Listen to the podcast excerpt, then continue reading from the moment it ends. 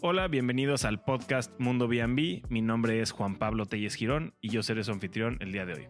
En el capítulo de hoy tengo como invitado a Manuel Lozano. Manuel es el fundador de la Expo Renta Vacacional y de la Asociación de Renta Vacacional en México. Estos dos proyectos fundados por Manuel son clave para el futuro de la renta vacacional en nuestro país. En este capítulo vamos a platicar sobre su gran labor en estos dos proyectos y la dedicación que le ha dado a la profesionalización de nuestra industria. También platicaremos sobre sus inicios en la renta vacacional y cómo es que él acabó fundando la Expo y la asociación. La importancia de la regulación y profesionalización de nuestra industria, la importancia de pertenecer a un grupo con los mismos intereses y metas que tú, entre otros temas. Hola Manuel, bienvenido, bienvenido al podcast Mundo B&B. Muchas gracias Juan Pablo, gracias por invitarme. Oye, Manuel, eh, primero que nada, platícanos un poquito de tu trayectoria hacia la renta vacacional, eh, cómo llegaste a renta vacacional y, ¿Cómo me metí en esto? Sí, sí. ¿Cómo, entraste en el juego? Fíjate que eh, la verdad es una historia bastante peculiar porque jamás me lo hubiera imaginado. Yo realmente me dedicaba mucho a, a, lo que era la renta de largo plazo, pero de manera pues muy tradicional, ¿no? O sea, tenía eh, propiedades en donde las rentaba de largo plazo y eso era muy cómodo, la verdad. Era, un tema en donde pues, simplemente rentabas, hacías tu contrato y te olvidabas. Eh, adicionalmente eso, tenía una agencia de marketing digital. Todavía tengo. Eh, cada día hago menos trabajo ahí. Tengo una persona ahí encargada. Pero fue a través de la, de la agencia con la cual empecé a meterme en el tema de la renta vacacional. Honestamente, no, no, no conocía mucho yo de, de, renta vacacional hasta que hace, que serán unos quizás 10 años, unos 10 años atrás, em, tuve un, un, cliente que eh, era de, de, Arizona y eh, tenía varias propiedades de renta vacacional en el sur de California. Eh, me contactó y me dijo, oye Manuel, ¿sabes qué? Que necesito conectar, o necesito hacer un sitio web para hacer reservas directas de mis propiedades y necesito que, eh, que me pongas todo el sitio web, todo lo que es la parte de tecnología, cómo cobrar, eh, temas de tarjetas de crédito, temas de PMS, channel managers. Entonces, me entregó literalmente todo el, todo el proyecto. La verdad se lo agradezco muchísimo porque en muchas cosas yo también no tenía mucha idea y lo empezamos a trabajar con el equipo. Y mm, empezando a hacer un poco de eh, investigación sobre qué tipo de, pues qué tipo de software había. Eh, di con muchas conferencias con muchas compañías de software, con inclusive con una asociación que es la Vacation Rental Management Association en, Estados Unidos. Eh, fui a estos eventos y fue ahí cuando empecé a darme cuenta del, tamaño del mercado. Eh, sobre todo con lo que tiene que ver con, software. Y de, y de, a partir de ahí empecé a trabajarle el proyecto a, este cliente.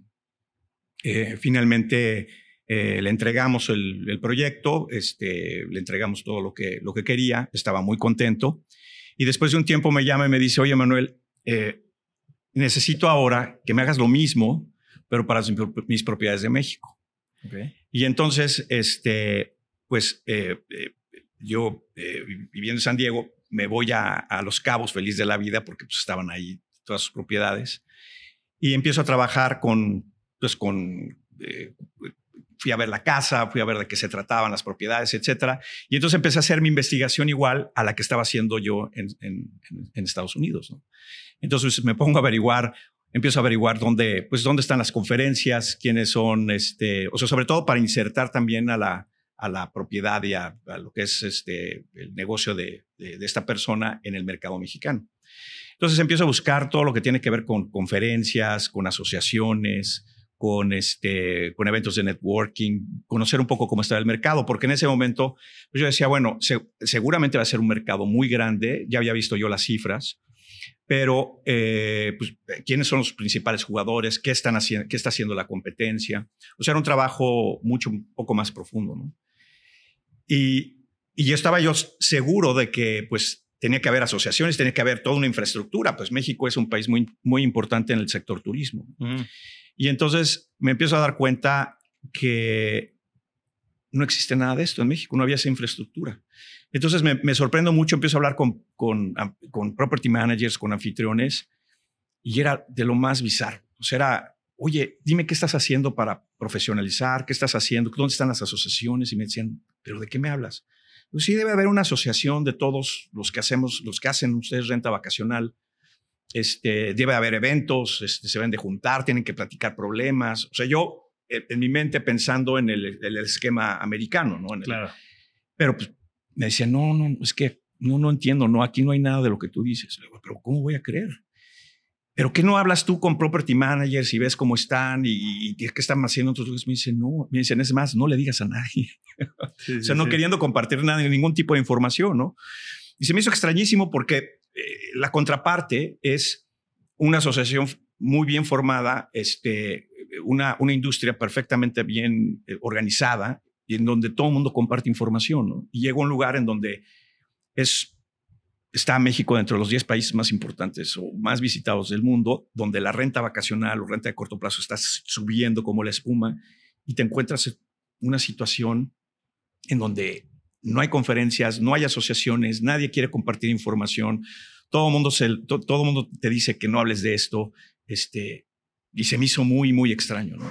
Entonces, el, siguiente paso fue eh, terminar el trabajo al cliente, pero este, me empecé, a partir de ahí empezó a surgir la, el gusanito, y lo que hice fue empezar a contactar compañías para ver qué estaban haciendo en México, ¿no? Ya, ya compañías un poco más este, estructuradas, este tipo, eh, principalmente OTAS, eh, luego también compañías de software, eh, luego compañías específicamente del, del, ramo de la industria turístico que les pudiera interesar, ¿no? Desde parques, desde todo lo que tiene que ver con plomería, administración, pues precisamente que integraran esta, eh, esta eh, industria, ¿no? Y, pues este, muchos de ellos me decían, no, no me interesa, y otros, tipo las eh, compañías de software y las compañías, las otras, me decían, pues digo, la verdad es que no hacemos nada en México todavía, hacemos entrenamientos nosotros de vez en cuando, pero no cobramos nada, este, es, es algo así muy, muy ligero. Y entonces fue ahí que les dije, oye, ¿y qué pasaría si organizáramos algo así? ¿Estarías interesado? Y pues bueno, muchas de estas compañías sí en su momento dijeron, bueno, si, si hay algo así, quizás sí estaríamos interesados en participar. Entonces, a partir de que vi que era posible, eh, lo que hice como paso siguiente fue eh, empezar a organizar literalmente el evento. Y, todo evento, sobre todo en un mercado que yo le veía mucho potencial, pero en un mercado en donde a ciencia cierta no sabía qué es lo que, lo que iba a pasar. Entonces decidí, ¿sabes qué? Voy a invertir una X cantidad de dinero y, pues, o sea, como todos, ¿no? Hasta aquí me la juego y si funciona bien y si no, pues corto pérdidas y me voy a mi casa, ¿no? Claro. Y finalmente este, me tardé más o menos como unos, ¿qué serán? Dos años en planearlo, en, en poner todas las partes juntas, porque eh, toma mucho eh, vaya, cuando haces un evento, cuando tienes un producto, cuando estás lanzando un producto tuyo, pues tú sabes, ¿no? Y tú eres emprendedor, va tu nombre de por medio, ¿no?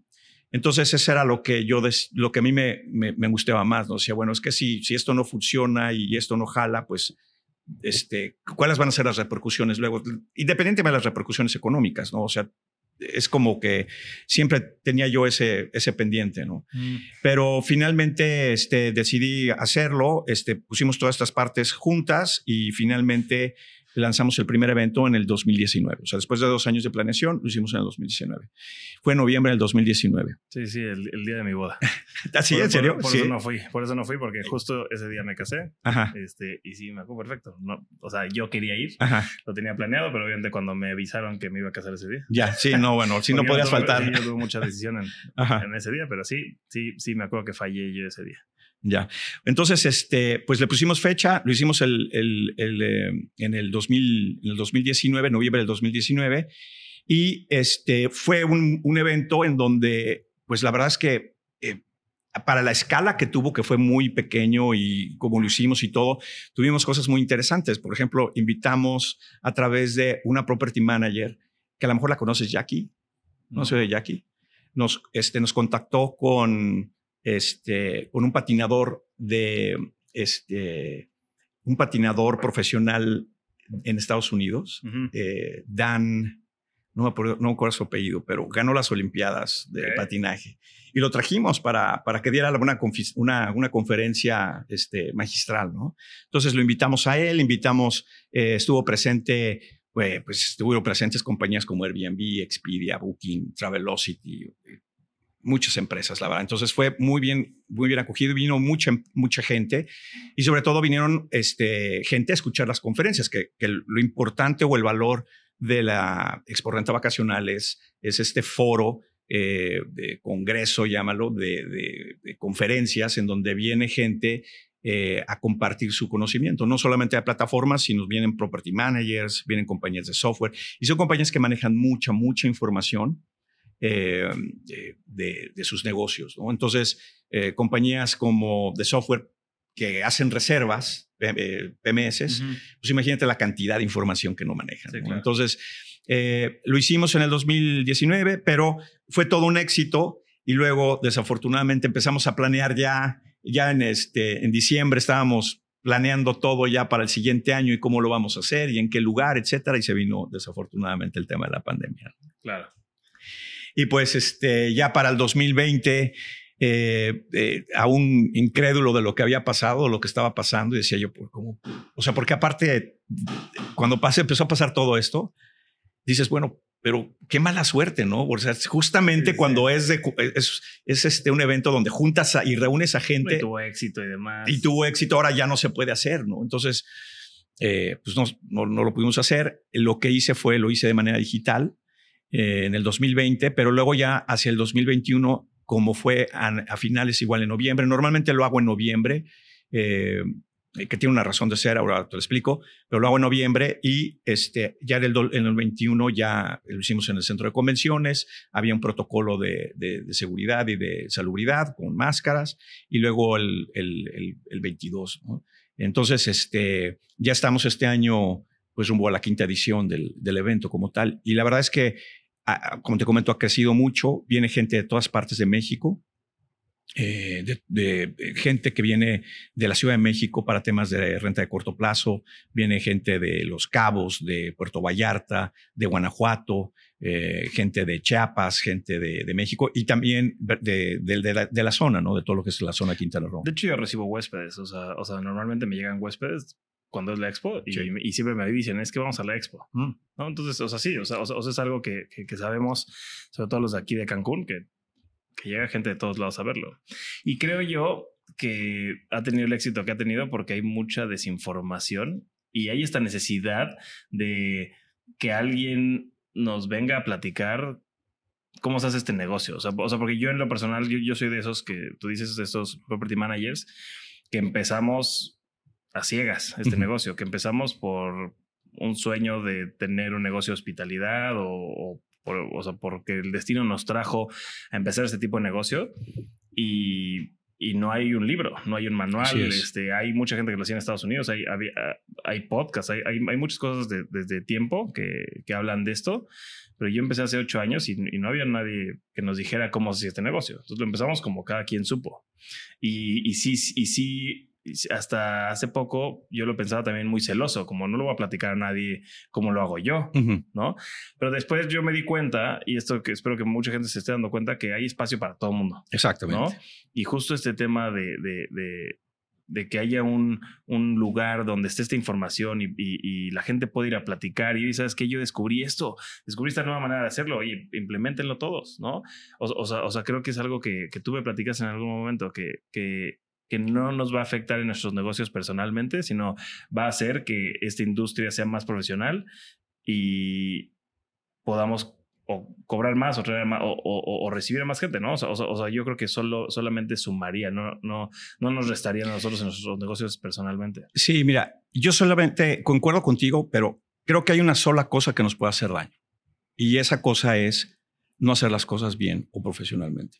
Si una persona o un grupo de inversionistas o un grupo de, property managers están queriendo tener una operación, pero quieren hacerlo a ciegas, sin experiencias previas, sin conocimiento de lo que eh, tienen que tener para que de entrada sea un negocio sustentable y que, y que opere con los mínimos requerimientos de seguridad y de automatización, no, no va a ser algo que, funcione y desafortunadamente eso nos va a afectar a todos, principalmente en el tema, en el tema de, de, eh, seguridad. Claro. Este, una, una de las razones también por las cuales empecé a, promover esto y eventualmente la, lo que fue la, la creación de la asociación es que en esta zona empezaron a haber muchas tragedias y esas tragedias te, marcan un poco porque de entrada, pues yo escuchaba de familias literalmente, o sea, escuché en periodicazos y vi gente que hubo un caso muy sonado eh, en, en, la zona de Tulum de que una familia entera falleció. Yo tú ponte a ver, vas de vacaciones, ya llevas a tu familia, vienes de otro país, te llevas a tu familia, vas a Tulum o a cualquier otro lugar y, y por una tontería pierdes la vida, por, por no tener las cosas mínimas básicas de seguridad. Entonces, eso también, que por cierto, no, no solamente pasa en México, eh, o sea, esto pasa en otras partes del mundo y ya ha pasado, o sea, en los países más desarrollados. En Estados Unidos hubo un caso hace poco. Exactamente. El tema aquí es de que estamos en una zona donde desafortunadamente o en una situación política y en una zona en donde desafortunadamente este, pues se nos agarra piñata. ¿no? Entonces, cualquier tema o cualquier tema de esta naturaleza afecta, no solamente afecta a, a, una familia que perdió a todos sus miembros por una, una tontería, sino que también afecta al destino. Y conforme más personas se van metiendo a este negocio, eh, precisamente porque creo que es de las mejores formas de ganarte la vida, sobre todo en un país en donde este, no hay muchas opciones para mucha gente y quizás el bien raíz sea su única oportunidad. Eh, te empiezas a encontrar con, con situaciones en donde eh, la falta de seguridad puede provocar un, problema grave para, pues, para un tercero que no tiene nada que ver, que viene de vacaciones. ¿no? Claro.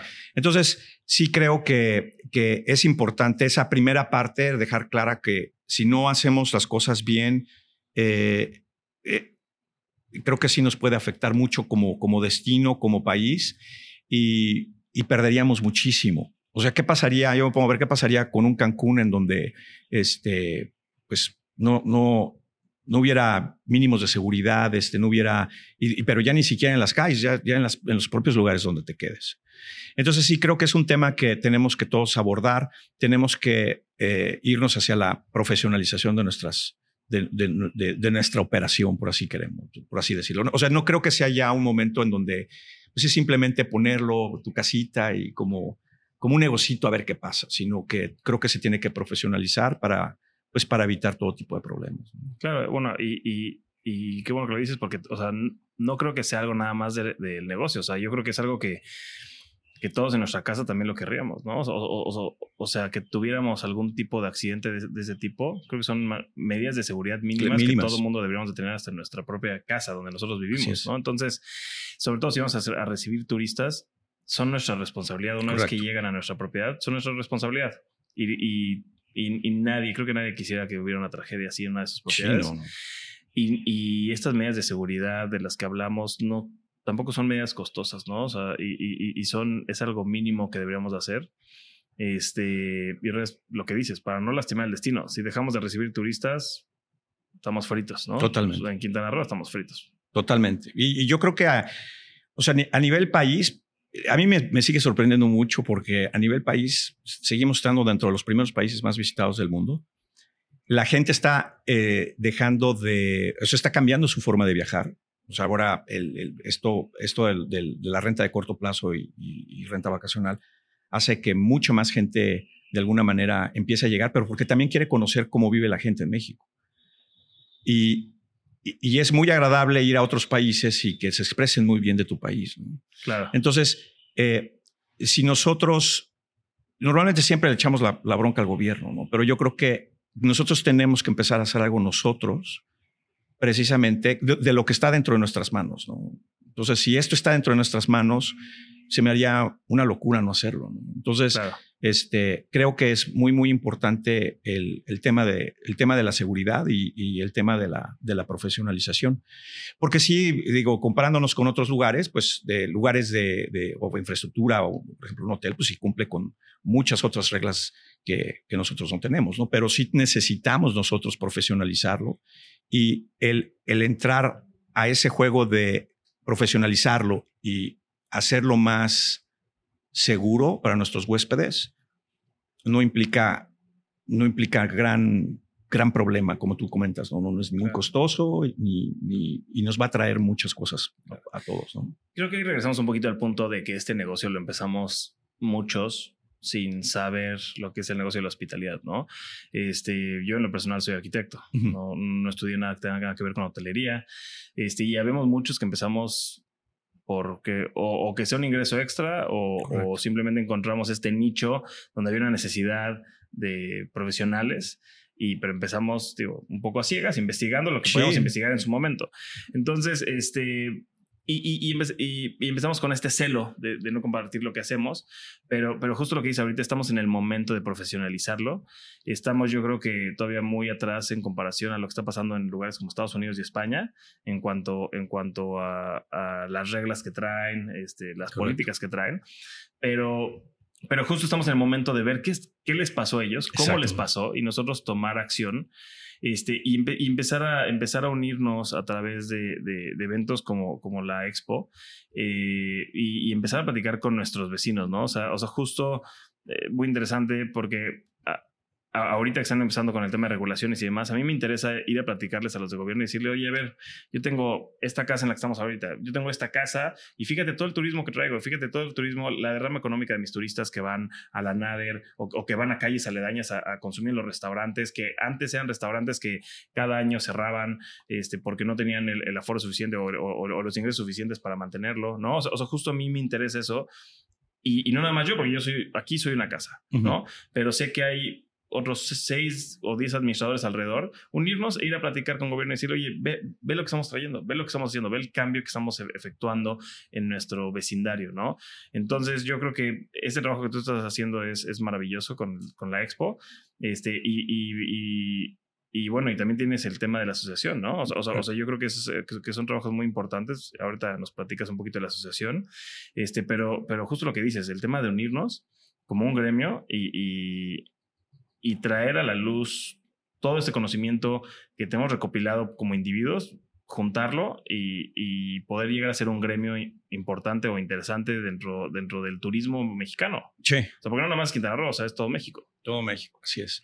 No, sí estoy de acuerdo contigo. Fíjate que lo de la asociación este, fue algo de las cosas que, que pasó, vaya, eh, sin querer, porque en algún momento, precisamente durante la Expo Renta Vacacional del 2019, eh, llegamos a, después de dos días de conferencias, se llegó a la, a la conclusión de que eh, se necesitaba una, una entidad que agrupara eh, de alguna manera este, varias cosas. ¿no? Primero, que agrupara este, políticas de, de, seguridad y de profesionalización, que agrupara también una, la posibilidad de poder ser un interlocutor con el gobierno, porque como sabes, en ese momento, bueno, estaba todo el tema regulatorio de impuestos, eh, nadie sabía bien qué iba a pasar, y, también sabemos que hay otro tema que es el tema regulatorio que tiene que ver pues, con, muchas cosas más amplias ¿no? que, la cuestión de impuestos. Entonces, no sabíamos en un momento dado cómo, qué podemos hacer nosotros como, como property managers, anfitriones e industria que estamos en esto para precisamente tener representatividad. ¿no? Entonces, yo lo que también no quería era de que, o no, no me gustaría, yo creo que a nadie de los que estamos aquí escuchando esto les gustaría fuera que eh, pues la industria de la renta vacacional fuera regulada por el gobierno y hoteleros. Pues, es la locura, ¿no? Es, es, como si... O por gente que no conoce. O gente que, no... Exactamente. Ese sea como, pues no sé, este, si quieren regular Uber entre el gobierno y el sindicato de taxistas, ¿no? Pues sería así como, bueno, tienen que estar involucrados también estas otras personas, ¿no? Entonces, eh, fue a partir de, de, de, ese momento que empezamos a ver, bueno, cómo, cómo podemos juntarnos simplemente como... Eh, eh, para, para empezar a, tener estas comunicaciones y esta interlocución con, con el gobierno y, hablar acerca de problemas reales y ponerles, ponerles soluciones, ¿no? O sea, sabemos que el gobierno tiene eh, eh, preocupaciones eh, importantes que nosotros también tenemos, entonces creo que podemos podemos trabajarlas juntos y, creo que eso va a ser mucho más benéfico para, para la industria que, que, si no hubiera un interlocutor. ¿no? Entonces, a partir de ahí fue que empezamos a hablar de ese tema y pues como yo había organizado ya todo lo de la expo renta vacacional, pues como que se fue dando y todo el mundo me dijo, bueno, pues ¿por qué no lo empiezas tú? Etcétera. Entonces fue así como, como se fue dando.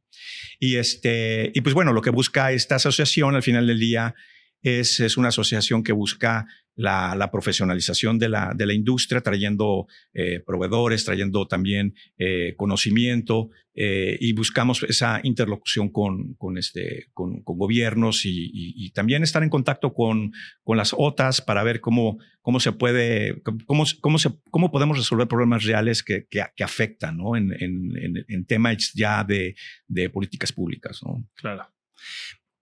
Yo creo que acabas de hacer algo también, o sea, decir muy importante, o sea, el tema de tener contacto con las OTAs, porque después nos pasa muchos horas como individuos que tenemos un pleito con Airbnb, con Booking o lo que sea, y al final del día tu, tu mensajito en asistencia o lo que sea pasa de desapercibido y no genera ningún cambio.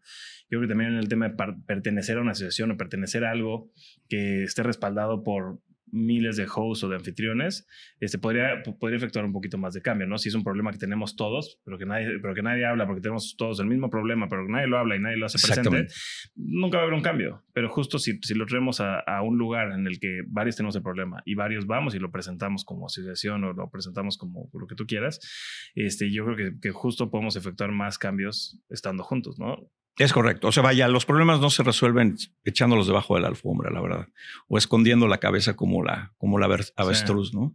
Eh, hay muchos problemas y creo que sí los tenemos que ir resolviendo poco a poco, pero se necesita realmente eh, la contribución de todo mundo, ¿no? Y, el input de todo mundo, este, o por lo menos de, los jugadores principales que quieran participar en este, en este proceso. Ahí hay gente que, que tiene ideas muy claras y gente que, que, puede participar mucho y nos los han dicho y, y este, y, que tienen muchas ganas de, de, participar y contribuyen dentro de la, de la asociación con ideas. Eh, es, es, un momento padre dentro, muy, muy agradable dentro de la asociación porque eh, como, se está, como se ha estado conformando en los últimos meses, eh, tenemos mucho input de gente, gente que, que nos da ideas, gente que, que, aporta cosas. Entonces es algo muy, muy agradable desde ese punto de vista. ¿no? Y bueno, ya, hemos empezado a tener contacto con, con diferentes autoridades ¿no? de diferentes estados.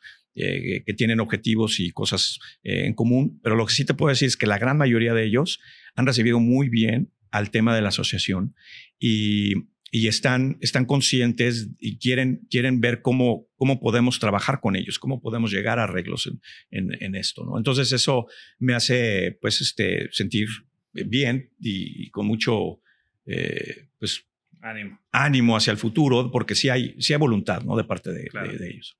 Oye, y a ver, el, el ahorita en el, en el, punto en el que están, justo dices que, que hay varias personas, personas aportando a, en la asociación, pero supongo que todavía están en el tema de, abordar a más gente, de que más gente se una. Sí, sí, sí, totalmente. O sea, Maya, mira, es un proceso complicado desde ese punto de vista porque primero, mucha gente tiene que creer en esto.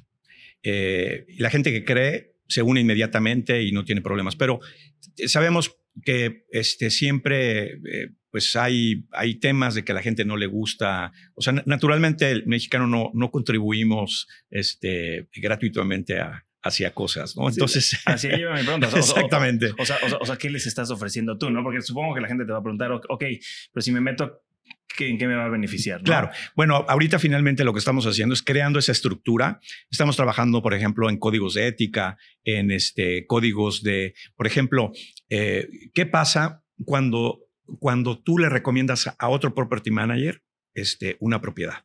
Entonces, normalmente, como existe ahorita, es, pues tú te pones de acuerdo con él, pero no hay nada que indique que lo que tú estés haciendo sea sea justo o para ti o para él. ¿Sí me explicó? Entonces es un proceso de negociación que depende quizás entre la oferta y la demanda que tengas en ese momento, ¿no? Eh, hace muchos años tuve la experiencia de que eh, un, agente de bienes raíces me llama por teléfono y me dice, oye, necesito, necesito rentar tu propiedad. Y, y entonces digo, sí, adelante, ¿no? Este, y lo que, lo que pretendía esta persona era el 20%. Claro. El 20%. O sea, vaya, ninguna otra te cobra el 20%. Sí, me explico? Entonces, eh, esta persona me decía, es que eso es lo que se maneja en el mercado. Bueno, ¿el mercado de quién? O sea, el mercado de, exactamente, ¿no? Y entonces hay, también existe otro, otro tema que este, hoy por hoy eh, eh, y, que, y que siento también que es, es importantísimo que también creemos la, la parte de la asociación precisamente por esto, que es otro tema de que al día de hoy creo que hay otras asociaciones de bienes raíces que estén tomando esto en sus manos. Cuando, cuando las asociaciones de bienes raíces van enfocados hacia la compra y la venta y quizás quizás la renta de, largo plazo. ¿Y por qué digo quizás? Porque normalmente cuando tú haces una operación de, compra-venta, este, tienes un inversionista y te dice, oye, este, yo voy a comprar la casa y la gente le dice, bueno, perfecto. Y luego el inversionista se voltea y le dice, oye, y réntamela, ¿no?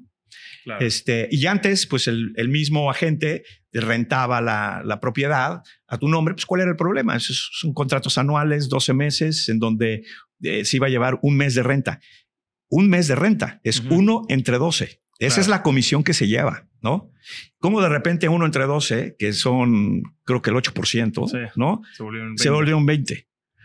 ¿Por qué? ¿Sí me explicó? Entonces, están entrando jugadores a esta, a esta arena en donde no tienen nada que ver. ¿Sí me explico? No tienen que, no, vaya, no conocen ni siquiera cómo opera el mercado de la renta vacacional o la renta de corto plazo.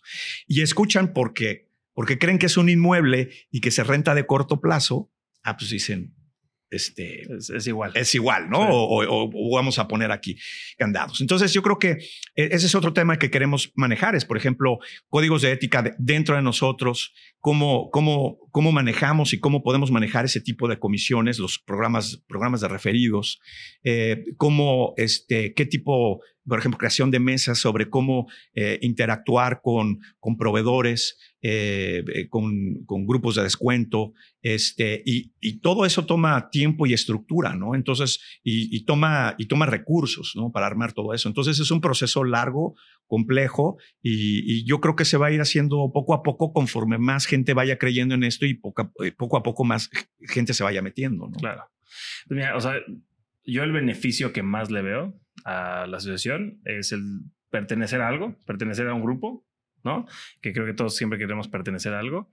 Este, y lo que dices, o sea, estas mesas de, trabajo, o sea, la, información, el acceso a información que de otra manera o lo tienes que investigar en internet y tratando de recopilar información de manera correcta y esquivando la, desinformación y la colaboración con otros con otros profesionales de la industria. Yo creo que eso, o sea, eso, sería el beneficio que yo le vería y por el que a mí me interesa, ¿no? O sea, o sea, porque por justo el acceso a esa información, el acceso a gente que hace lo mismo que yo, pero de diferente manera. Exactamente. Tal vez encontró un proceso más sencillo para solucionar este problema X este, con esa solución, que yo lo estaba solucionando de una manera que me tomaba mucho más tiempo. Correcto.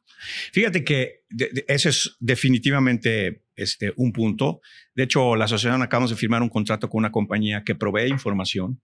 Eso nos ayuda a nosotros también a entender qué está pasando en diferentes mercados, porque esa es otra. O sea, mucha gente no comprende. Cuando presentamos cifras, dicen, oye, ¿Cómo es posible que tengas esta información de, de, inventario, de ocupación, de ADRs? ¿no?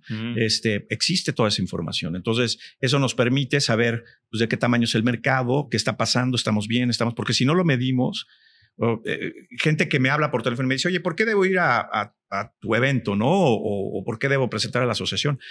Pues le digo, mira, de entrada, eh, ah, porque me dicen, este, porque a mí me va muy bien.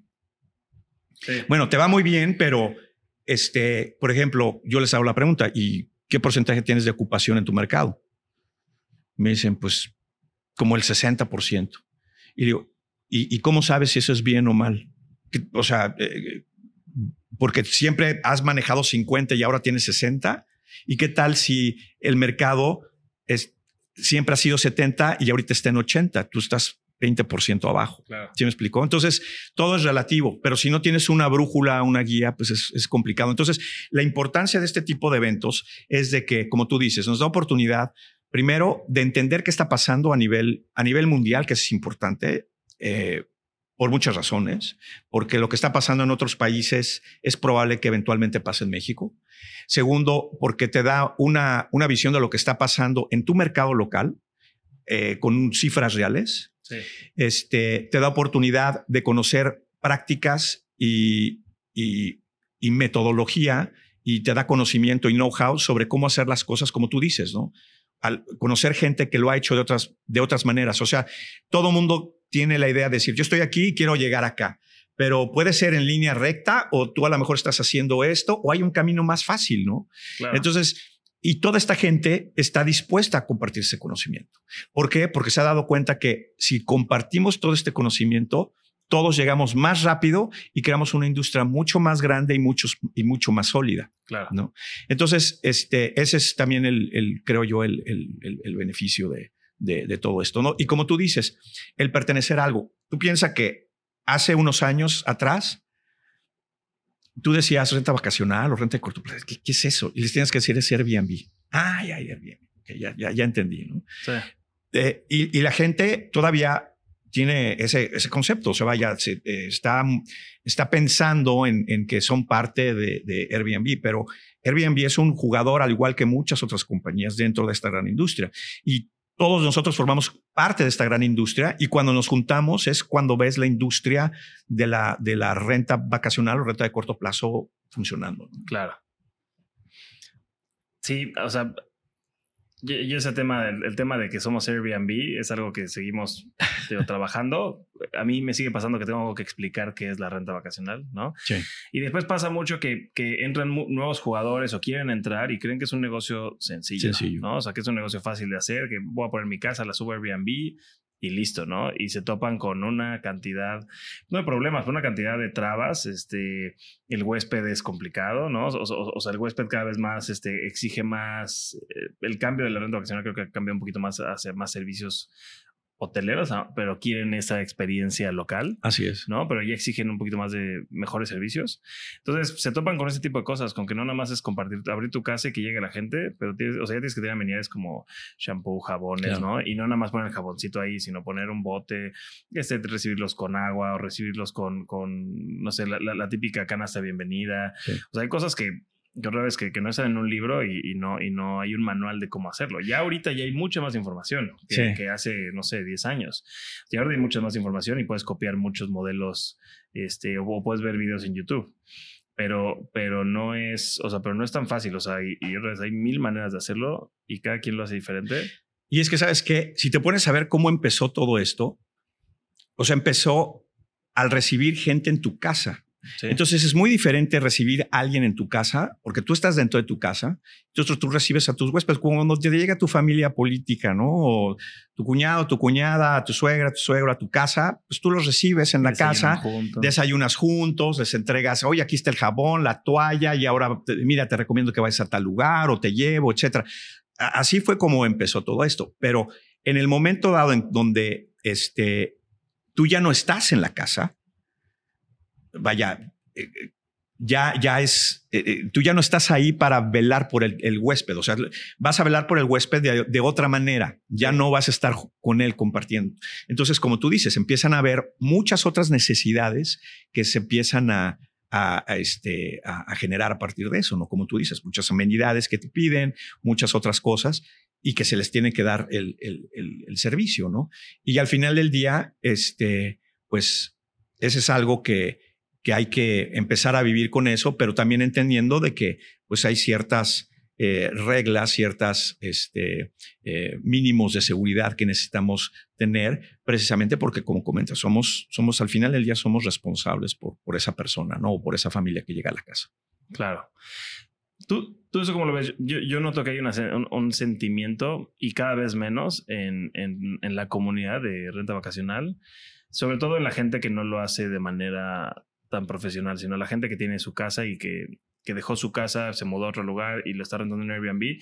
Ese sentimiento de, de que de enojo contra el turista, contra que, que, el turista está exigiendo estos servicios y, y la gente dice, no, pero si yo los estoy, invitando a mi casa, no, no los estoy, este, no les estoy ofreciendo servicio de hotel.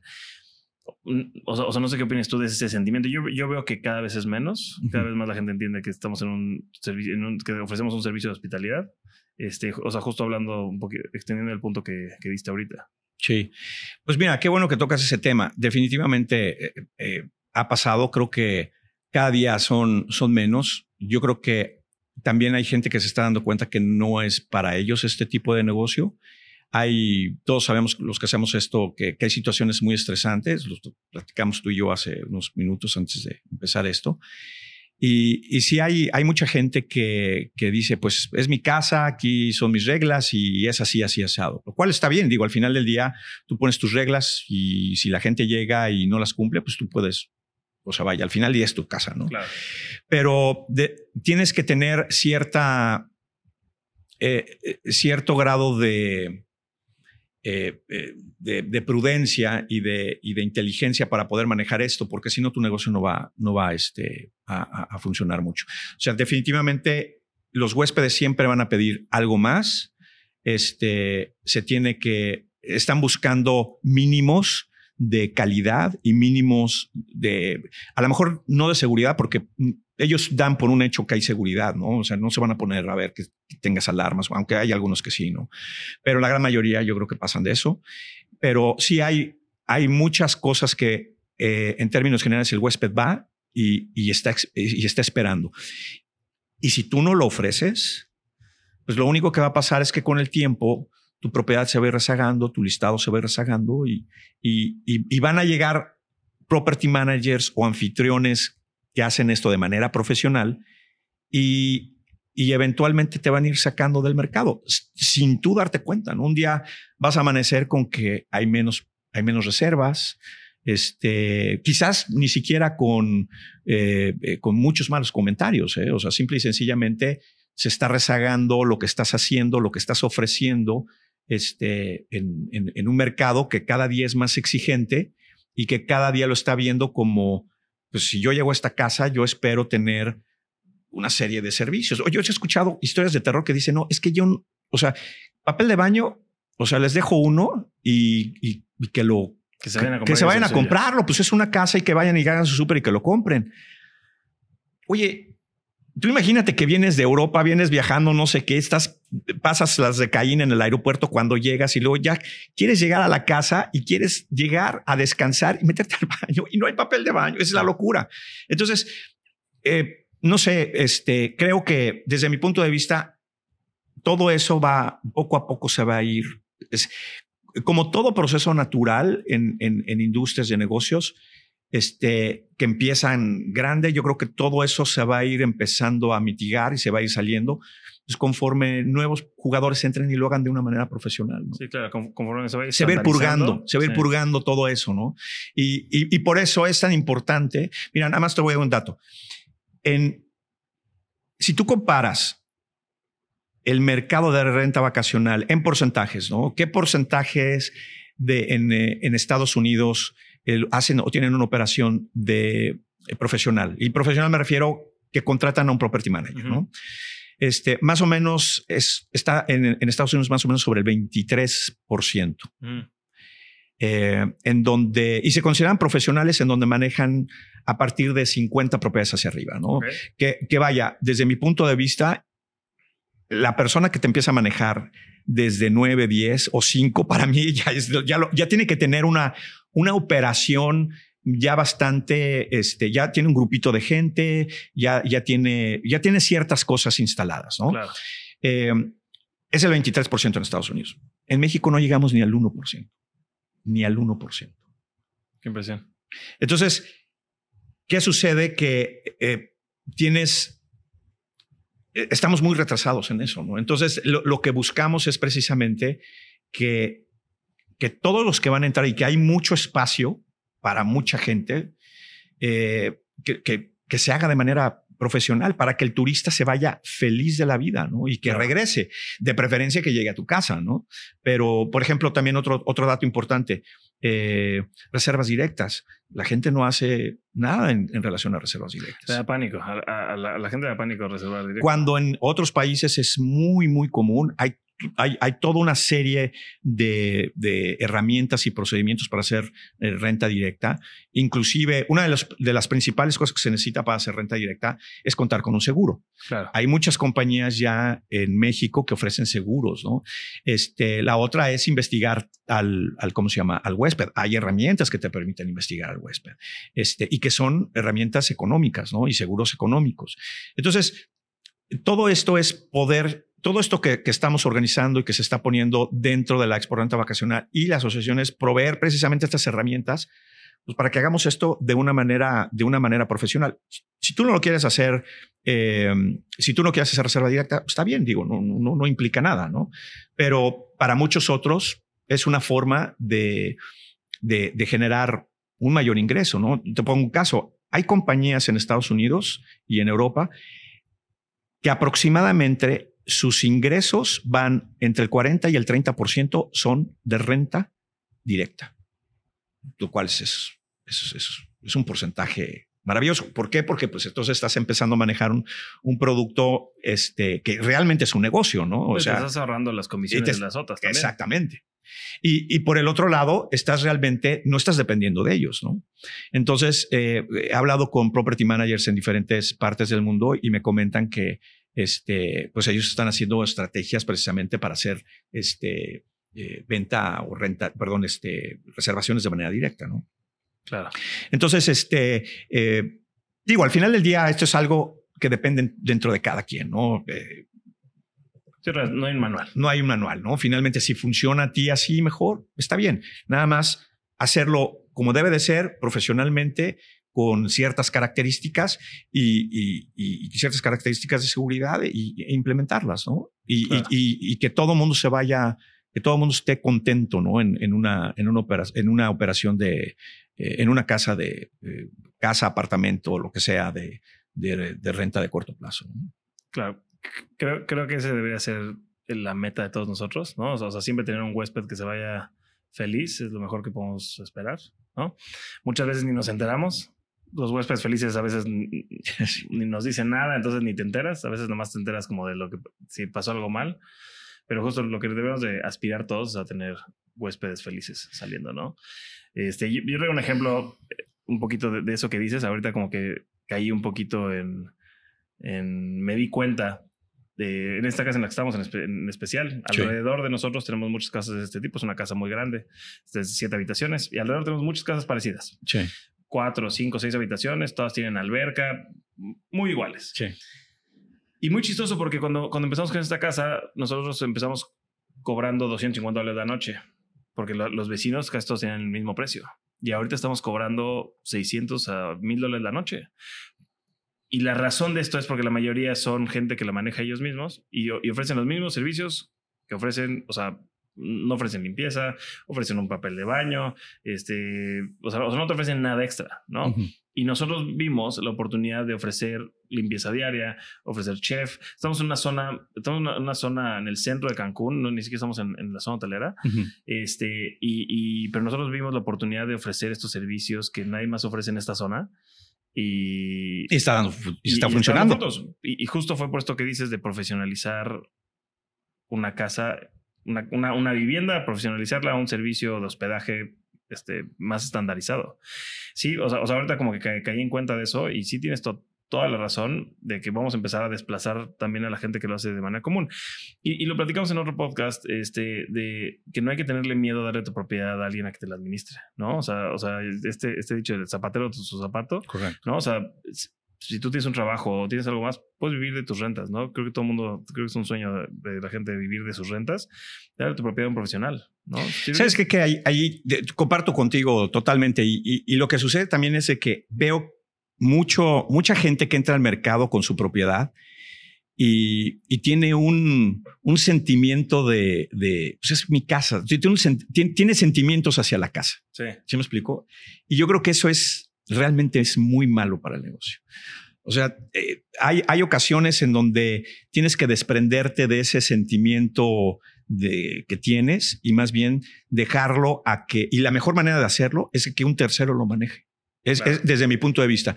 Porque si no, siempre existe el tema de, de es que yo le puse esa fuente, ¿no? La fuente no funciona, o, yo le puse aquello porque me gustó y porque eh, X, ¿no? Mucha gente tiene casas que eventualmente ya no las usa, o de, de, casas de campo, o casas de playa, o de la montaña, o lo que sea, que las construyeron y tienen recuerdos familiares ahí, ¿no? Y entonces se vuelve un, un problema, ¿no? Porque tiene todos esos recuerdos y llega una, un grupo de, chavos que se la quieren pasar bien por graduación y, es ahí donde entra el conflicto. ¿Cómo se lo voy a dejar yo a estas personas si no van a hacer esto? Ya me Exactamente. Entonces, eh, la, mejor manera, creo yo, es precisamente de evitar eso, porque yo, yo creo que eso te va a ser el peor el peor, el peor anfitrión, ¿no? Siempre vas a estar ahí cuidando, oye, y no hagas esto, y oye, aquello. y nadie va, no, no, vas a dormir, vas a tener una pésima esta experiencia, tu, tu huésped te va a alucinar.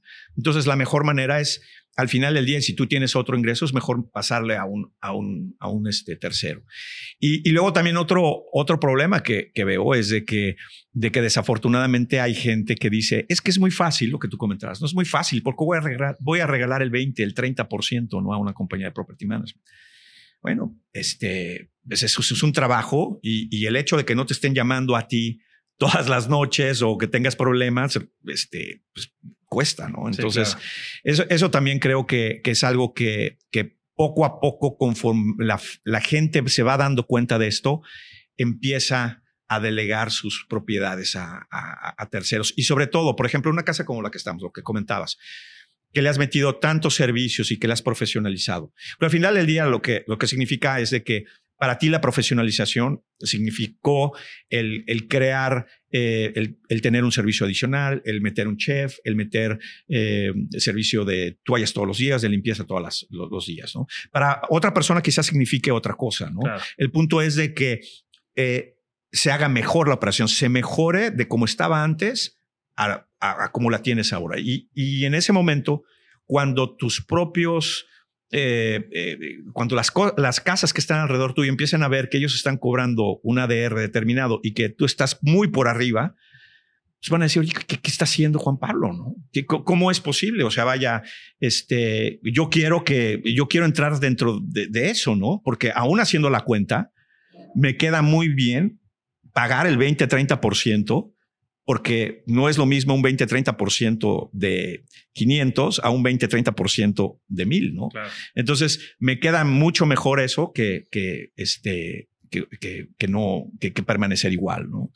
Y bueno, si, si al final la gente, eh, como te digo, hay diferentes modelos en todo esto, tú bien lo sabes, y aquí el tema es, bueno, que funcione mejor para, de acuerdo a, tus, a lo que tú quieras hacer. El tema es hacerlo bien para que no nos afecte a nadie y no afecte al huésped, no afecte al, dueño de la propiedad, no afecte a ti como operador, como property manager o como este, host profesional y también no afecte el tema, este, eh, ¿cómo se llama? Legal este, con las autoridades, ¿no? Porque pues, las autoridades al final del día también buscan propiedades o, quieren que el, huésped que viene aquí esté, esté seguro, ¿no?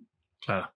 Bueno, esa es una plática que yo creo que vamos a tener que tener más adelante, pero justo lo platicamos hace poquito este, contigo, el tema de, de, lo que nos va a empezar a exigir también un poquito el gobierno y lo que nos deberían empezar a exigir, ¿no? El gobierno local en diferentes partes de México. O sea, porque al final del día sí es, bueno, sobre todo estamos en Quintana Roo, estamos en un lugar donde el turismo es la industria más grande y estamos recibiendo turistas, ¿no? Este, y lo platicaste un poquito más este, antes en el podcast. O sea, tenemos esta responsabilidad con la seguridad este, de nuestros huéspedes.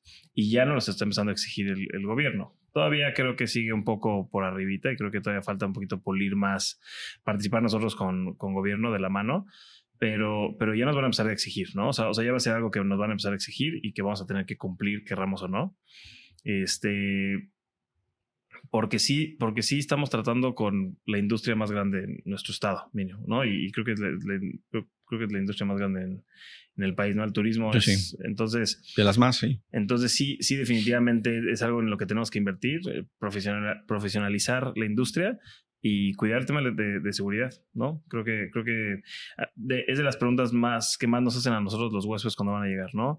Este, hay seguridad en el, en el complejo, ya sea departamento, casa, hay seguridad, o hay cámaras, o hay este, cerca eléctrica, o, o sea, sí es algo que ya nos preguntan en cuanto a México, ¿no? Creo que hay mucha información fuera que a veces es amarillista, a veces es real en cuanto a la seguridad en México, ya sea de problemas con la propiedad o, temas de, fuera de las propiedades. Pero sí es algo en lo que nosotros tenemos que tener el ojo siempre puesto. Creo que no podemos perder la mirada en el tema de seguridad de nuestras propiedades y, y garantizarle esa seguridad al huésped. Yo creo que teniendo, no un certificado, pero teniendo algo que le, que le diga al turista que va a llegar a nuestra propiedad y aquí tenemos estas medidas de seguridad para que tú no te tengas que preocupar por X o Y durante tu estadía, yo creo que también nos puede traer un beneficio a nosotros en cuanto al momento de reservar de los huéspedes. No, sí, totalmente. Y, mira, también hay que entender el, el, momento en el que estamos. O sea, desafortunadamente eh, la seguridad eh, en, en México a nivel país no es la mejor y esto esto la gente de fuera se entera. O sea, eh, tenemos un mercado interno muy fuerte que viene de, visita, este, que hace renta vacacional, pero también gente que vive en el, en el extranjero y que viene a México este, eh, escucha las cosas buenas. Sobre todo creo que yo, las cosas buenas de México las escuchan por terceros, o sea, por, por gente que conocen. Oye, fuiste a México y cómo te fue? No, padrísimo, muy bien, etcétera. Pero por el otro lado prenden las noticias y escuchan unas cosas de, de, terror. Entonces, eh, y, pasa eh, con vienen aquí y tienen una mala experiencia y créeme, eso lo, lo, lo, duplican o lo triplican fuera, ¿no? Este, entonces, lo van a, lo van a comentar y la gente dice, pues no, no van a venir. Mira, tan simple, a, nivel profesional, a nivel evento, yo el evento que organizo, el Expo Renta Vacacional, en el que fue el año pasado, tuve eh, dos compañías que cancelaron específicamente porque me, comentaron que eh, sentían que México no era un país seguro. Entonces, fíjate, me, me comentan eso y y me cansé, o sea, definitivamente dicen, ¿sabes qué? No, no voy. Y, y después escuchan los comentarios del evento que fue, pues fue en un centro de convenciones, este, eh, con, con todo lo que implica, la seguridad que implica eh, un centro de convenciones, eh, la gente se la pasó formidable, afortunadamente de las casi o sea, tuvimos alrededor de casi, que fueron 600 personas como, como visitantes y alrededor de que serán unas 250 de, que venían con empresas, ¿no? Entonces estamos hablando casi de 850, 800, entre 800 y 850 personas. Entonces imagínate que eh, toda esta gente viene y, habla bien, ¿no? Del, del, evento. Entonces se sienten seguros y pues, eso ha hecho que también más gente quiera venir, ¿no? Y estamos recibiendo ahora property managers también de fuera, ¿no? No solamente de, de, México, sino también viene mucha gente de, eh, de República Dominicana, viene de Puerto Rico, de, de Belice, eh, de Costa Rica, de Colombia. Eh, pero, pero sí, sin lugar a dudas, es este, ese, ese también es un tema. Claro. Y, y, bueno, hablando de gente que viene de fuera, o sea, de otros países, tú como bueno, y sabiendo que tú vas a muchos eventos en diferentes partes del país, a conferencias, ¿Cómo, ves tú a México en comparación a, otros países que tal vez más desarrollados que México en cuestión a renta vacacional? Bueno, mira, te, va a sorprender un poco lo que te voy a decir. A nivel organización, industria, sin lugar a, duda, sin lugar a dudas, este, eh, el mejor operando por, por, obvias razones es Estados Unidos. Tienen ellos un mercado aproximadamente son dos millones de propiedades eh, de, de, ¿cómo se llama?, de alquiler de renta de corto plazo. Eh, y tú imagínate, dos millones de propiedades. México. Es que más es una industria vieja. O sea, sí, sí, sí, también. Es vieja, pero en Estados Unidos lo llevan haciendo mucho tiempo. Y, lo llevan, correcto, exactamente. Lo lleva desde muchos años haciéndolo. Creo que se masificó definitivamente por el tema de Airbnb y, y, VRBO, que luego eventualmente Expedia compró. Pero sí es un mercado muy, muy, muy grande, ¿no? Entonces está, ya es un, es un mercado maduro, como bien comentas, este, que, que durante la pandemia creció espectacularmente por, por obvias razones, ¿no? La gente eh, no quería quedarse dentro de sus casas y rentaba lugares alrededor, todos eran en coche alrededor hasta de dos horas, donde la, mayoría de las reservas se hicieron, ¿no? Pero eh, lo que está sucediendo ahorita en Estados Unidos ya están en un proceso de, regulatorio fuerte eh, o se viene un, un, problema de, regulatorio muy, muy, muy fuerte a tal grado que la Asociación de Estados Unidos está precisamente recabando fondos eh, con eh, compañías de property managers, este, compañías de software y todos los que están involucrados en esta industria, precisamente para poder combatir este tema, ¿no? Porque allá, eh, y eso es algo que puede pasar aquí en México, tenemos temas que pueden ser desde regulatorios, no solamente de impuestos, que eso ya, ya pasó, pero hay temas, por ejemplo, de este, licencias, hay temas de zonificaciones, eh, hay temas de, eh, pues ahora sí que de permisos, eh, y, todo esto puede, puede ser muy grave para la, para la industria, ¿no? Por ejemplo, en Nueva Orleans no se permite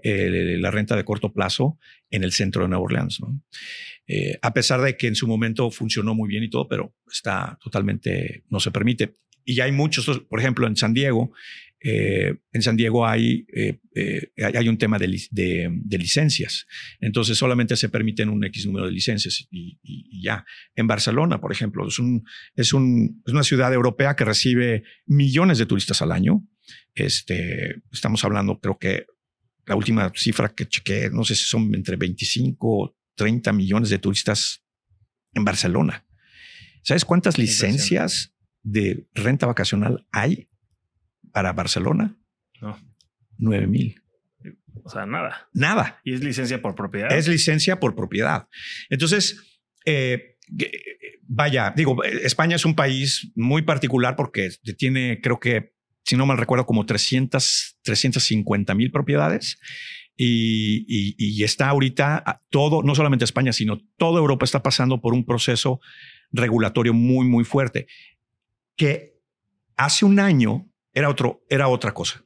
Hace un año eh, tuve la oportunidad de ir a una conferencia en, en, Porto, en Portugal, en donde se hablaba acerca de lo bien que lo estaba haciendo la asociación eh, portuguesa en relación, era cabeza de, de, de, punta para, para todo el tema de regulaciones europeas de respecto a, a, lo que es el tema de renta vacacional. Bueno, de lo, de lo bien que estaba todo y de y, y, y, cómo estaba operando todo, ha dado un giro de 180 grados en menos de un año. Y ahorita están en un tema en donde están viendo si prohíben la renta vacacional, renta de corto plazo en Portugal, a ese grado.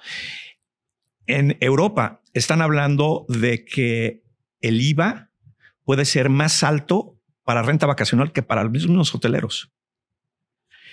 Hay lugares en Europa en donde los van a restringir muy fuerte con licencias, con permisos, con todos, todo este tipo de, formatos que tienen. Entonces están pasando ahorita por un momento bastante, bastante complicado.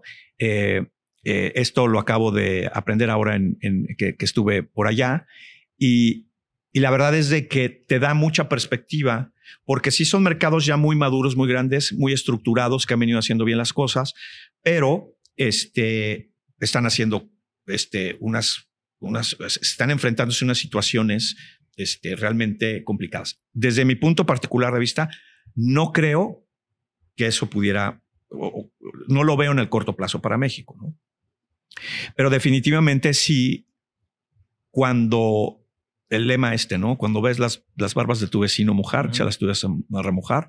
Sin embargo, o sea, creo que, que es, es, un momento en donde tenemos que hacer una reflexión si estamos haciendo bien las cosas a nivel seguridad, a nivel este, eh, eh, profesionalización y a nivel regulatorio en México, precisamente para que este tipo de cosas eventualmente no nos vayan a explotar en las manos, ¿no?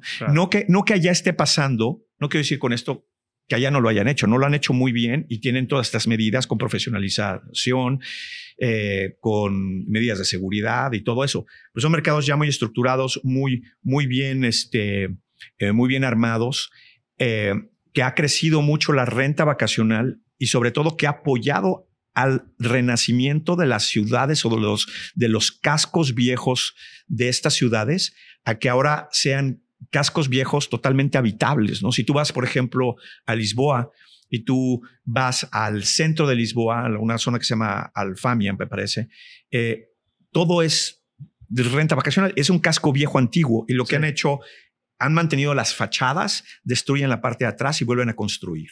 Y entonces es un, es un casco, casco antiguo renovado en donde han traído turistas porque se quedan en, estos, estos lugares de renta vacacional y donde ha resurgido todos los negocios alrededor.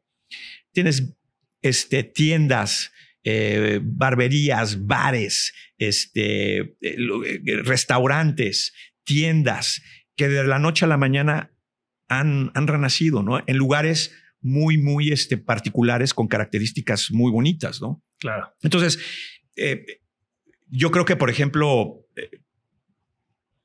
eh, necesitamos todavía ese proceso en México. O sea, a mí me encantaría ver un, un, México en Cancún, en la Ciudad de México, que se ha renovado ese centro, como bueno, el centro de la Ciudad de México, que sí se renovó mucho por los apoyos que, que, que, que se dieron en el gobierno junto con un inversionista hace años atrás pero siento que todavía hay mucho, hay mucho por hacer, porque el casco de viejo, del el centro de la Ciudad de México es, precioso, ¿no? Es enorme, muy bonito. Pero, por ejemplo, aquí en lugares en Cancún, creo que se puede hacer. Tú te recuerdas, tú eres de aquí, de, de toda la vida, ¿no? Tú te acuerdas cuando yo venía en el 86, creo que vine por primera vez. Pues la zona del Yaxilán, por ejemplo, ¿no? Estaba llena de, de, bares, de restaurantes muy agradables, muy bonitos, tiendas, era una, una zona bonita, ¿no? Eh, pues ahorita no, no, no, no. Creo que la Nader está medio resurgiendo en esa zona. Me da gusto pasar y ver restaurantes y todo eso, pero eh, también me da mucha tristeza verlos a veces cerrados, ¿no? Y, cerrados ya permanentemente, ¿no? Claro. Entonces, sí creo que todo esto se está empezando a dar en, en este, en, en, México. Estamos todavía lejos de que suceda lo que está sucediendo allá, pero precisamente porque queremos, creo que son otras condiciones pero sí es importante desde, uno, desde ahora eh, precisamente tener esos acercamientos con las autoridades que conozcan la industria, que, que, vean los beneficios de la industria, que vean lo que se han hecho en otros países, cómo ha ido, cómo ha ido funcionando esto para el beneficio de, de, todos, ¿no? Porque a, diferencia, aquí el, el dinero se queda con la gente local. Claro. Entonces tú tienes esta casa, tienes tus, eh, tu equipo y tú le pagas eh, a la cocinera, le pagas al que cuida, le pagas a la recepción, le pagas, o sea, y luego todo este mantenimiento que tú tienes que hacer para que la casa esté en pequeña, en perfectas condiciones, pues tú contratas compañías locales que, haces. Tú no tienes tu equipo de, local aquí que te arregla los aires acondicionados o tu alberca o la plomería, ¿no?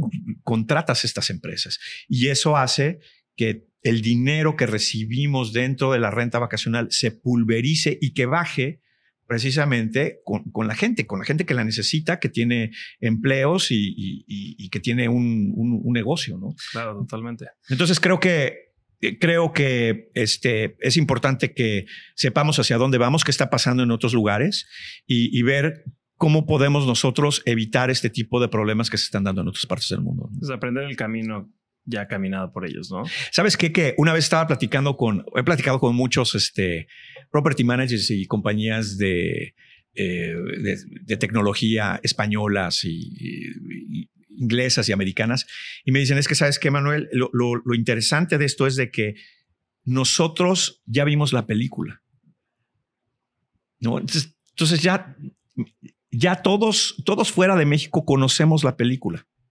Entonces, la queremos compartir para que ustedes, para que ustedes, o sea, ya no necesitas esperarte y, esperarte a, que venga la película y que tú la vivas.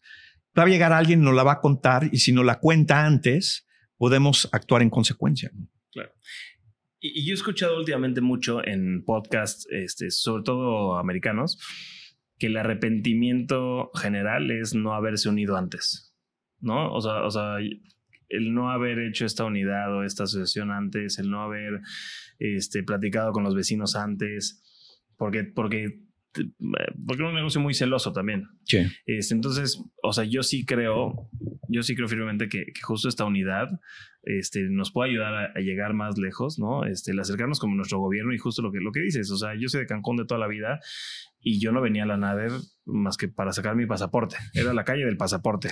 No venías a restaurantes, no venías a caminar, no venías a nada. Y ahorita es una calle que puedes caminar, como dices, barberías, bares, restaurantes, este, comercios, hay lavanderías, hay lavanderías que les va de lujo. Que lavanderías que esas sí llevan toda la vida, pero ahorita les preguntas quiénes son sus clientes. Todos los turistas, todos los turistas de, alrededor y, y, propiedades de renta vacacional que llevan sus blancos. ¿no? Entonces, o sea, justo estamos, reanimamos esta zona, yo pienso que, como que la, revivimos, este, y lugares extraños como el Mercado 23, que, que era para, para restauranteros que iban a, comprar su materia prima, y ahorita ver este, eh, europeos comiendo tacos ahí en el Mercado 23, ¿no? O sea, como que dices, que, o sea, y cada vez veo más propiedades en renta vacacional alrededor del Mercado 23 que están empezando a, surgir, ¿no? O sea, justo yo creo que es un negocio que, que reactiva que reactiva las zonas menos turísticas, este, y que saca a la gente de los hoteles que los tenían ahí enclaustrados y lo, y lo está metiendo en la ciudad y le está dejando el dinero al local claro. que, de otra manera antes no tenía acceso a ese, a ese, a ese, a ese dinero. Entonces. Y, y, fíjate que en este tipo de eventos lo que hace es que cuando tú hablas con gente que hace lo mismo que tú, en otras partes del mundo e inclusive en México, y con gente que ha tenido experiencias eh, eh, y que tiene información, te puede dar una cantidad de ideas que tú ni te imaginabas. Fíjate que este, hace cosa de, ¿qué fue? Ahorita estoy promoviendo precisamente eh, la Exporrenta Vacacional Urban, que es en la Ciudad de México, que tiene que ver con, con connotación de renta de corto plazo para el mercado urbano. Y estaba hablando con un property manager de allá y me decía este, que ellos vinieron a la, a la conferencia de noviembre del año pasado, la de, eh, Exporrenta Vacacional 2022 en Cancún. Y me estaba diciendo, es que sabes que, Manuel, de mi, mi negocio yo tenía 300 propiedades. O sea, esta, esta compañía tiene 300 propiedades. Dice, nosotros llevábamos todo en Excel. Me dicen, nuestra compañía hoy, tres meses después de, de, de la exporrenta vacacional, cuatro meses después, cambió abismalmente. O sea, eh, nuestra compañía es una compañía antes, dice, hay un antes y un después. Y le dije, oye, pero ¿por qué? Me dice, no, todo pasó en, durante la exporrenta vacacional. Ahora todo lo que son sistemas de reserva lo hacemos totalmente este, automatizado. No manejamos ningún tipo de, de, Excel. Todo es con softwares, con software especializado en renta vacacional. Manejamos eh, channel managers, son softwares que te permiten administrar los diferentes canales. Manejamos softwares de revenue management. Este, manejamos softwares que nos permiten este, la comunicación en automático con los clientes. Y, y pues vaya, todo eso te enriquece y tú sabrás ya cómo lo acomodas dentro, de, dentro del tamaño o, momento en el que estás como, como empresa. ¿no? Entonces, eh, es, sumamente enriquecedor hablar con gente de esta, de esta industria, porque es una industria sumamente pulverizada y, y, no, hay, no hay manera de, de, de que entres en conflicto eh, con unas, este, con, con, con tu competencia. Yo, yo tengo una, una, este, tengo, administro una casa en, en, la zona hotelera y en esa casa, en esa zona hay, que son 18 casas, 18, 20 casas. Y resulta que este, al principio, cada quien eh, eh, de los vecinos que manejan sus, sus, este, sus propiedades, muy, muy celosos de la información, ¿no? Dice, pero es muy, o sea, vaya, yo puedo ver lo que, eh, yo puedo ver tus listados, no sé si sepas, pero yo puedo ver tus listados. O sea, ¿cómo podemos hacer esto para, para que mejore para todos? ¿no? Y, y esas casas, cada una de esas casas tiene un concepto diferente. Tiene un dueño diferente, un concepto diferente, una administración diferente, y todo eso hace que su casa sea muy particular. Entonces, vaya, no afecta no afecta la competencia. Lo que sí afecta es si uno hace mal las cosas. Si, si uno dentro de esa propiedad hace mal las cosas, afecta a todos los que estamos ahí. ¿Por qué? Porque entonces esta persona, como lo está haciendo mal y no tiene mucho conocimiento, empieza a bajarle el precio pensando que es por el precio y entonces eso hace que eventualmente su propiedad se vaya rezagando y que lo peor aún es que a lo mejor otras personas dicen, ah, pues esa persona lo está bajando de precio, entonces yo lo bajo de precio también. Cuando el problema no es un problema de precio. Entonces, te digo, hay mucha, hay, hay mucha información que es muy importante que la gente la empiece a conocer, sobre todo, nuevamente, para todos aquellos que quieran hacer esto de manera profesional y que ven una manera, este, eh, pues importante hacia el futuro de cómo, de cómo generar sus, su, su ingreso o, su vida, ¿no? Claro. Oye, este, y ah, ahorita, que mencionaste la Expo Urban, este, ¿nos puedes dar las fechas de las dos expos de este año? Sí, claro que sí. Mira, la Expo Renta Vacacional Urban es en junio 23 en la Ciudad de México. Lo hacemos en el Hotel Marisabel Sheraton. Em, caso interesante, mucha gente me dice, oye, ¿por cómo, que, cómo que en el Hotel Marisabel Sheraton? ¿no? Bueno, resulta que este, el Hotel Marisabel Sheraton es parte de, de, de, Marriott Home Villas. Perdón, disculpen es parte de la cadena o es administrada por la, la, la cadena Marriott y Marriott también está dentro del mercado de renta vacacional a través de una marca que se llama Marriott Home Villas. Entonces, este, la gente de Marriott Home Villas también va a estar ahí. Eh, pensé hacerla también en un centro de convenciones, sin embargo, extremadamente caro.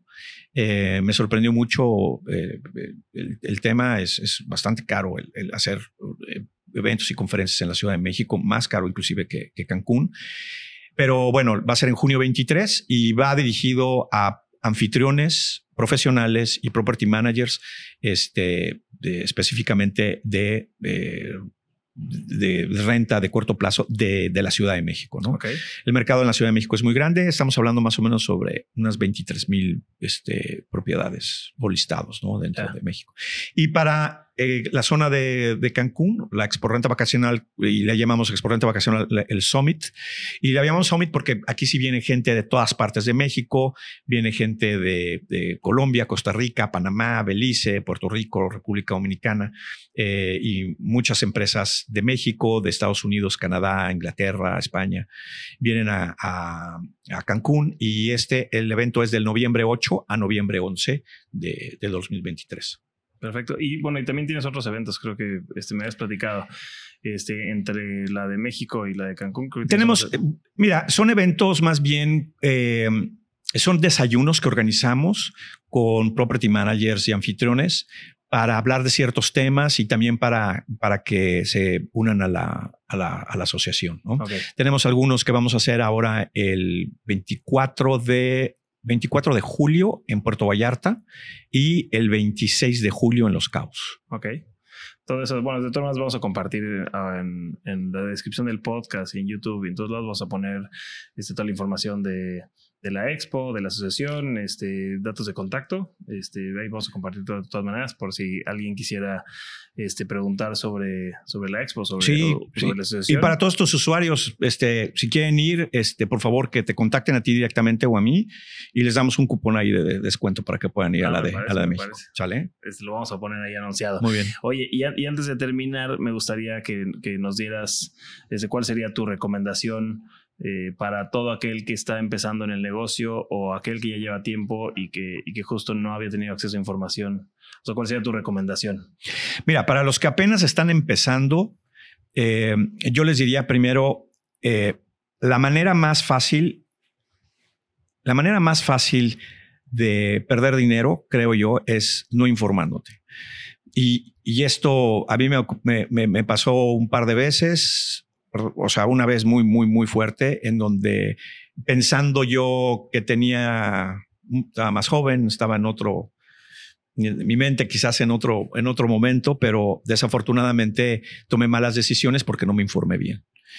Eh, yo le diría a la gente que está empezando en este negocio o se quiere meter en este negocio, negocio yo le diría, aprovechen que hay foros, que hay congresos en México o en el extranjero infórmense muy bien. Eh, vean si esto es para, para ustedes o no. Porque uno puede tener una, una, una concepción en la mente de lo que es algo, pero no es hasta que ya estás adentro y que cuando te puedes dar cuenta de la realidad. Y puede ser o una grata sorpresa para aquellos que, que les guste o un, o un caos en su vida para aquellos que no. Entonces, mi primera recomendación sería para ellos, para los que están tratando de meterse en este negocio, averigüen, averigüen el tipo de modelos que hay en este tipo de negocio. Por la renta de corto plazo tiene muchas aristas, muchos, muchos modelos de negocio, hay mucha forma de cómo participar y a lo mejor tú piensas que hay un modelo específico para ti porque has escuchado de una tercera persona, cuando a lo mejor no es por ahí, a lo mejor es por el otro lado lo que a ti te conviene. Entonces, primero yo diría, averigua de todos los modelos y acércate a gente que sepa para que te pueda este, orientar. Esa sería como la primera. Luego, para, para, los, para los que están dando el brinco de ser que son, son anfitriones, eh, anfitriones profesionales que están pensando en manejar más propiedades, yo les diría también, más bien, requisito básico para que ustedes puedan sobrevivir en esta industria es que se profesionalicen. Y para hacer eso, tienen que, igual, tienen que obtener información. Entonces tienen que averiguar este, formas de cómo ser más productivo, formas de cómo sus huéspedes están esperando que se comuniquen, este, cómo, cómo operar, cómo mercadear tu propiedad de la mejor manera, cómo interactuar con, cómo obtener propiedades, cómo interactuar con los dueños. Eh, entonces también tienen que, tienen que asistir a este tipo de foros para aprender, porque eh, la otra es que lo aprendan a la mala. ¿Sí me explico? Y que les va a tomar más tiempo, les va a tomar más, más este esfuerzo, este, con muchos dolores de cabeza y, van a perder, este, ahora sí que es tiempo, dinero y esfuerzo, ¿no? Entonces, eh, si, si ustedes están metidos en esto y quieren, quieren seguir creciendo y, necesitamos más property managers porque como te comentaba, solamente tenemos el 1%, ¿no? En relación a, un mercado que debería tener más. Necesitan este, eh, involucrarse y, profesionalizarse. Y para aquellos property managers que ya tienen una operación eh, fundamentalmente profesional, este, conocida o no conocida, pero que están en el mercado, que tienen ya varias propiedades y que están interactuando, yo les diría, creo que es momento de que den el siguiente paso, que es este, asociarse, eh, eh, entrar a la asociación, participar eh, como, una, como parte de una, de una industria este, seria y, profesional, y profesional ayuden ustedes también a, gente que, necesita el, conocimiento, no que compartan información clasificada o que, ustedes consideren este, eh, propietaria de ustedes, pero hay muchas cosas que sí pueden, creo que, que ayudar en aras de que, de que esto, de esto que se haga, que se haga bien, ¿no? Y, y, también participar desde el punto de vista ustedes con su experiencia, no solamente a la profesionalización, sino también en, en, en, participar en eh, hablando o metiéndose en la, en la, asociación para interactuar con las autoridades, eh, para dar sus puntos de vista, para eh, aportar a, a, posibles políticas que se tomen dentro de la, de, dentro de la asociación y, y también participar en foros tanto nacionales como internacionales que, a los cuales nosotros participamos. ¿no? Y, participar este, en esto, eh, porque también les va a dar una exposición también les va a dar a ustedes cierto nivel y profesionalización y también les va a permitir esto también hacer, hacer crecer su, su, empresa y, conocer, vaya, nadie maneja la verdad en este mundo, ¿no? Entonces, van a, ellos, yo siempre digo, eh, eh, el año pasado tuvimos te les comentaba, ¿no? 800 personas en, la Expo Renta Vacacional. Si pensamos que cada uno tiene eh, eh, cinco años de experiencia, pues, estamos hablando de cuatro mil, este, cuatro mil años de experiencia en una sala, ¿no? Y que todo el mundo está dispuesto a compartir, ¿no? Entonces, eh, es, el, es el, el, momento ideal para que se suban, participen y hagan, y hagan crecer y, den un buen nombre a esta industria. Claro. Bueno, este, híjole, es que de eso nos podemos echar. Sí, horas. Seis, siete horas. Este, yo creo que vamos a tener que tener, te voy a, a, tener que llamar para otro, otro capítulo. Este, pero sí, concuerdo contigo con ese tema de, de, compartir información.